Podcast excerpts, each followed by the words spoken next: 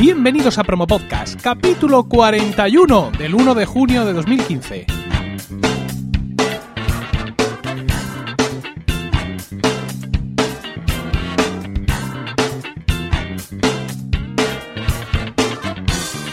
Muy buenas, mi nombre es Emilcar y esto es Promo Podcast, un podcast ciertamente inusual, porque en el feed alternamos promos puras y duras de diversos podcasts con estos episodios del podcast en sí, donde vamos a hablar de podcasting, porque no hay nada que le guste más a un podcaster que hablar de podcasting.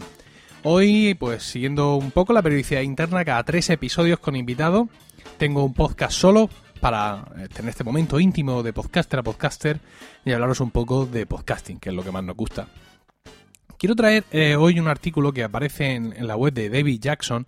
David Jackson es, un gurú del podcasting, es, un consultor de podcasting al cual envidio profundamente porque es una de estas personas que pues ha sabido monetizar el podcasting, evidentemente en, en un mercado muy distinto del español como es el americano, pero monetizarlo ya a nivel personal, no ya a nivel de, poner anuncios o de conseguir patrocinadores, sino de que la gente le consulta cómo hacer podcast y él cobra por estos servicios y no ya que él cobre, porque yo podría pretender cobrar por eso, ¿no?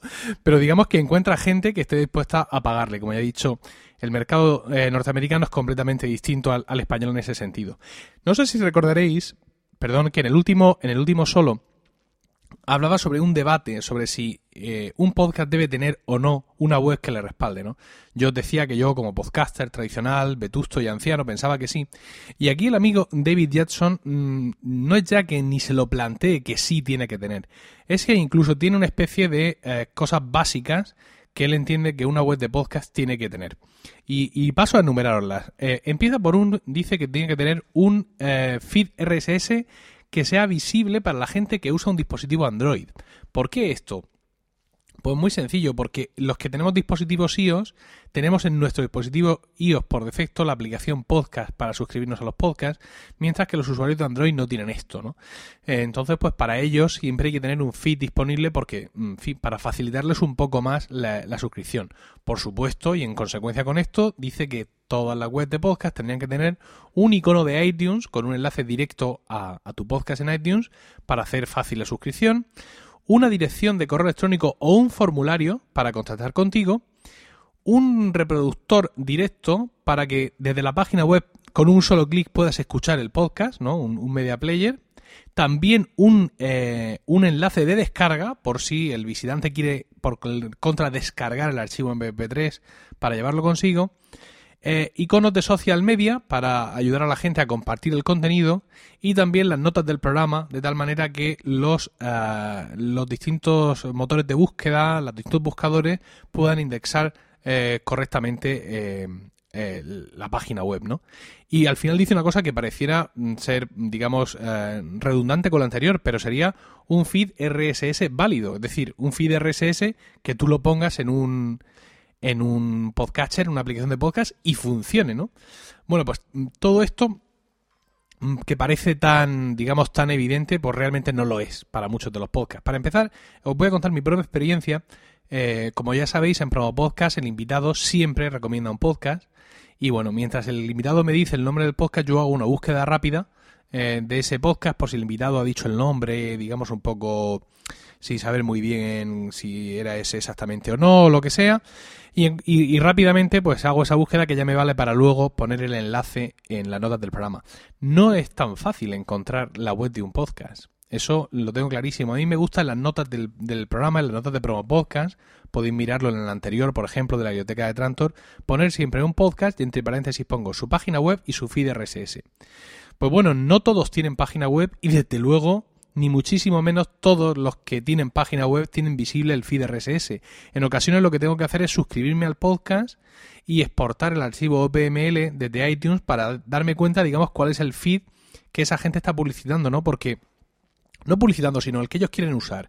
¿Por qué? Pues porque en una ocasión pues tú llegas a, a un podcast, te vas a su web, ves que tiene reproductores de Evox por todas partes, que es evidente que el podcast está en Evox, pero sin embargo ellos el feed que le dieron en su momento y con buen juicio a iTunes es el de FeedBurner.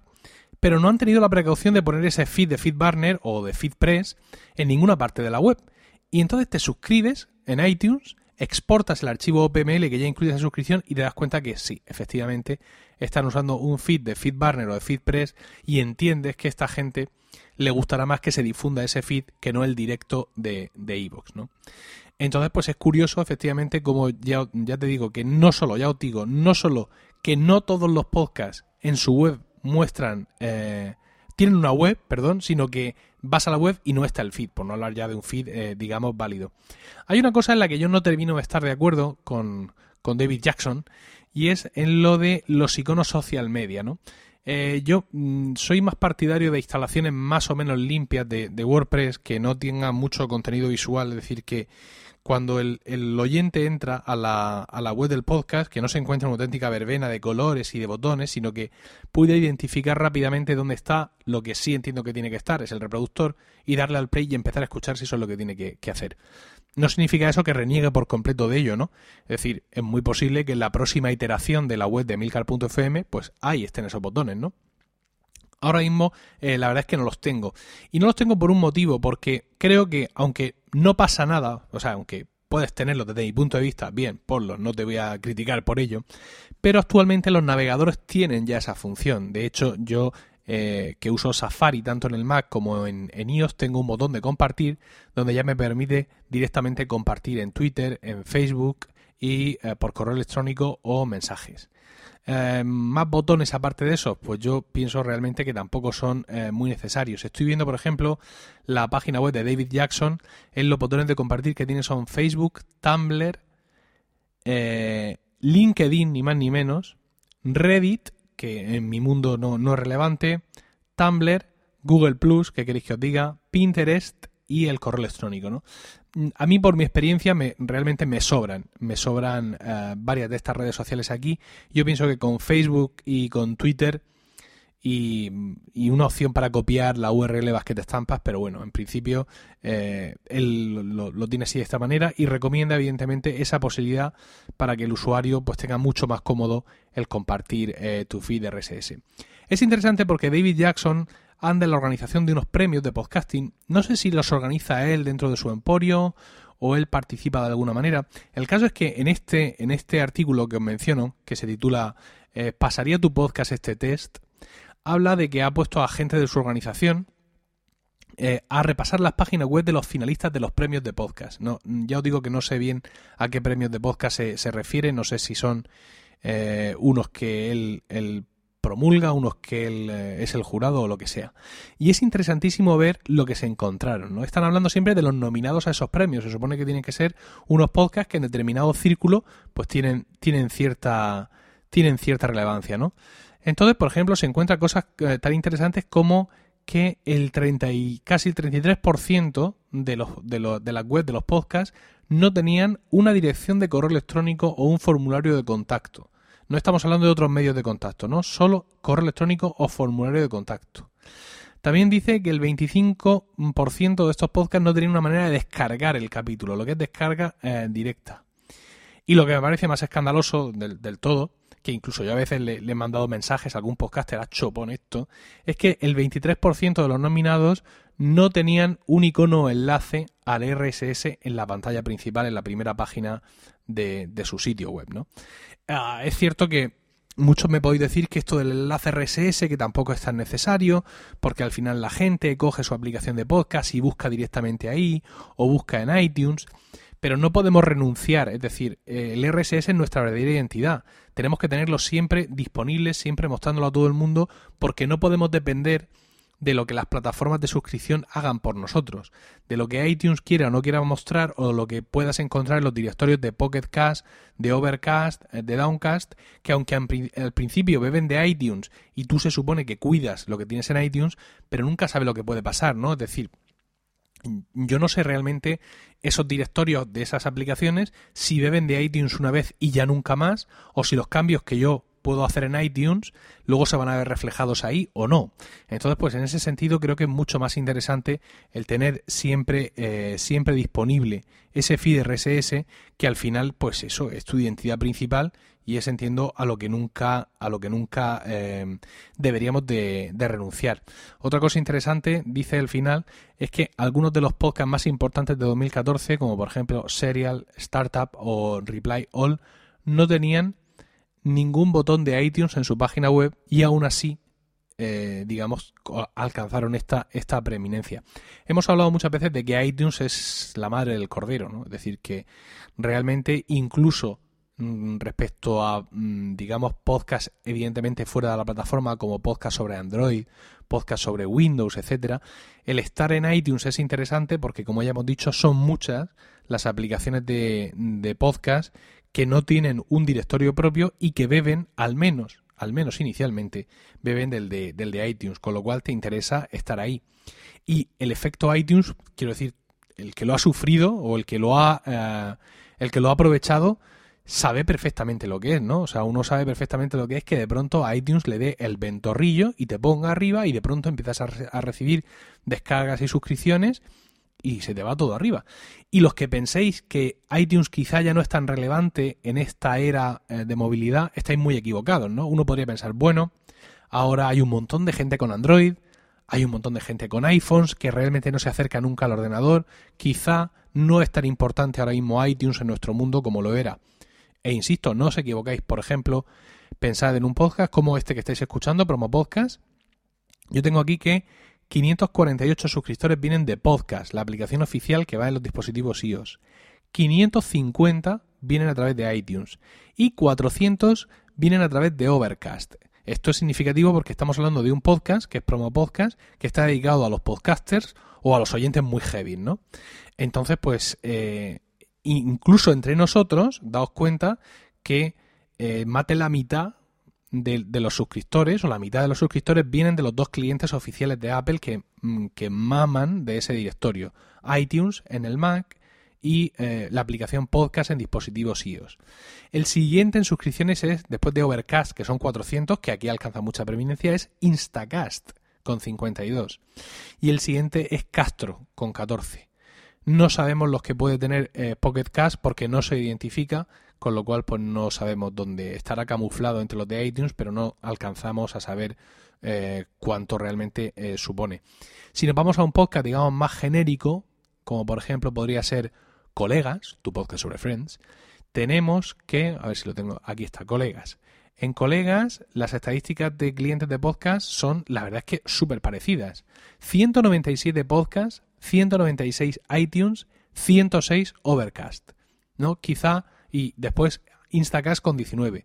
Quizá podéis decir que bueno, que al final son todo eh, podcast de milcar.fm, que yo soy un podcaster muy relacionado con la plataforma eh, de Apple y que por ahí me vienen todos, ¿no? Pero y Lactando Podcast, Lactando Podcast, que también es de Milcar FM, por regla general no va a arrastrar a mis mismos oyentes, ¿no?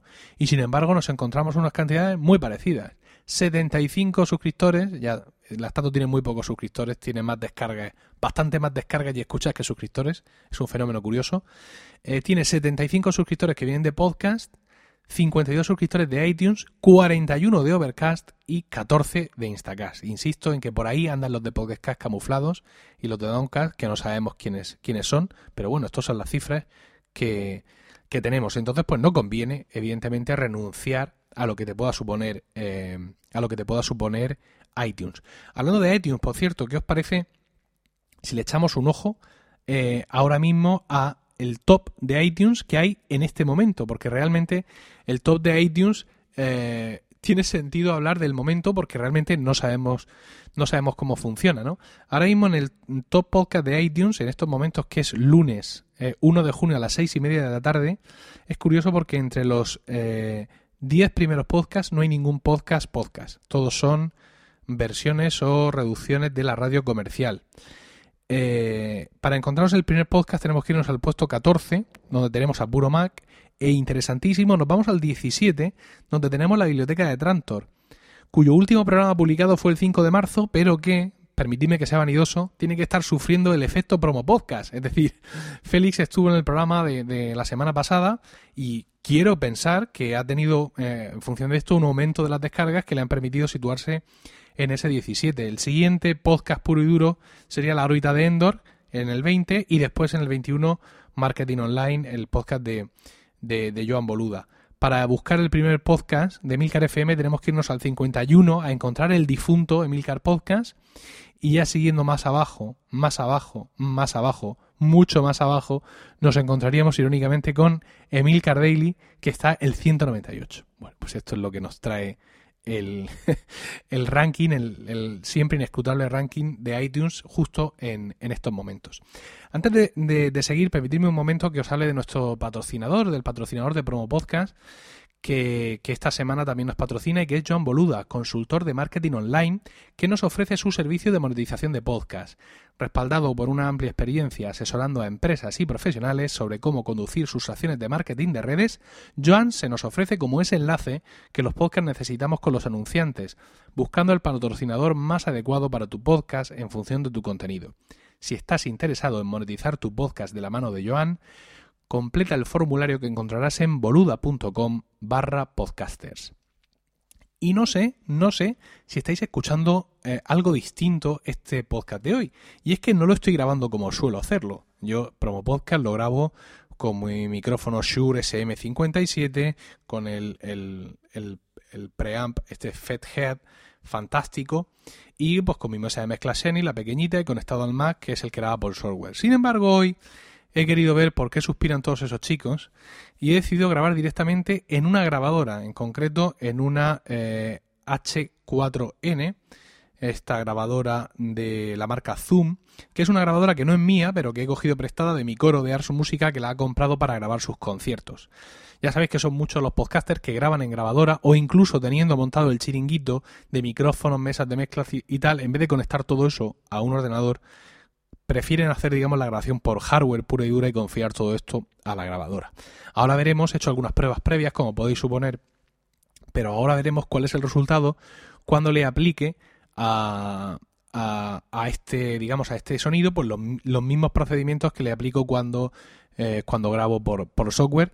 Y en fin, a ver qué, qué, encuentro interesante. De momento estoy grabando en una función eh, espectacular que tiene esta, esta Zoom H4n que es grabar a cuatro canales. Es decir, la grabadora tiene dos micrófonos incorporados, que ahora mismo los tengo puestos a 90 grados. Eh, la grabadora está delante de mí, pero a nivel de la mesa, es decir, está más baja que el micrófono que estoy usando. Y al, usar la opción de cuatro canales, la grabadora graba tanto por sus micrófonos como por los que yo le conecte. En vez de dos micrófonos XLR, le he conectado uno solo evidentemente pues estoy aquí solo, lo cual me está haciendo volverme un poco loco a la hora de monitorizar porque me estoy escuchando solo por un canal. Luego, evidentemente, cuando edite esto, eh, convertiré este canal mono en, eh, o sea, usaré este sonido de un solo canal para, para todo el canal completo y vosotros no me vais a escuchar en mono, pero ahora mismo estoy un poco desconcertado. Quiero comprobar también, digamos, cuál es la diferencia entre eh, lo que es la grabación del micrófono, esta que yo estoy haciendo aquí en mi micro, bueno, en mi boca y todo eso, con la grabación que está haciendo con sus propios micros, que sería una grabación supongo que un poco más de ambiente. He tenido que tocar los niveles de, grabación. He bajado, para que os hagáis una idea, he bajado el nivel de grabación del micrófono, del micrófono que estoy usando al 10, eh, porque todo lo demás era saturar a lo bestia. Le, por supuesto, le he conectado la alimentación Phantom, porque el FedHat la necesita. Y el nivel de grabación de la grabadora de sus micros incorporados está en el 50. Con lo cual, pues ahora podremos ver un poco cuál es, eh, cuál es la diferencia. Eh, me gusta hacer un poco una prueba, así que ahora mismo lo que vais a escuchar a continuación es, voy a decir eh, una misma frase y la voy a poner dos veces seguidas. La primera va a estar eh, con el micrófono Shure y la segunda va a estar con los micrófonos integrados. Muy buenas, esto es Promo Podcast, tu podcast sobre podcasting. Muy buenas, esto es Promo Podcast, tu podcast sobre podcasting. Bueno, pues ahí habéis tenido la, un poco la diferencia. Les he aplicado el mismo tratamiento a las dos, de normalización, de limpieza, exactamente el mismo. Y bueno, eh, se trata de experimentar, como con todo, para ver qué posibilidades reales hay de, digamos, de sustituir en un momento dado. Imaginaos cuando salgo a casa de Juan Iquilator para grabar Colegas, tu podcast sobre Friends qué posibilidad hay de dejarme aquí la mesa y dejármelo todo e irme solo con la grabadora y un micro, ¿no? Ya que él tiene allí otro, pues sería fantástico que realmente la grabadora me diera esa versatilidad o esa posibilidad de grabar a la misma calidad. Pero no lo sé, no sé yo cómo esto va a soportar las subidas y bajadas de Juaniquilator, pero en cualquier caso, ya os digo, se trata, se trata de, de, de probar cosas. Y ya os digo, mucha gente lo hace, mucha gente graba con, con la grabadora y pues me apetecía ya que tengo esta aquí más a mano empezar a hacer a hacer algunas pruebas algunas pruebas al respecto. Y nada más nada más por hoy en este en este promo podcast solo Muchas gracias por el tiempo que habéis dedicado a, escucharme y ya sabéis que tenéis toda la información y enlaces de este podcast en emilcar.fm, donde también podréis conocer mis otros programas. En Twitter estamos como arroba promopodcast y el correo electrónico es promopodcast.emilcar.fm, donde los podcasters podéis y debéis enviarnos vuestras promos, incluyendo título de la promo, enlace del audio, enlace a la web del podcast y una descripción breve del mismo. Un saludo a todos y no olvidéis recomendar Promo Podcast, porque no hay nada que le guste más a un podcaster que hablar de podcasting.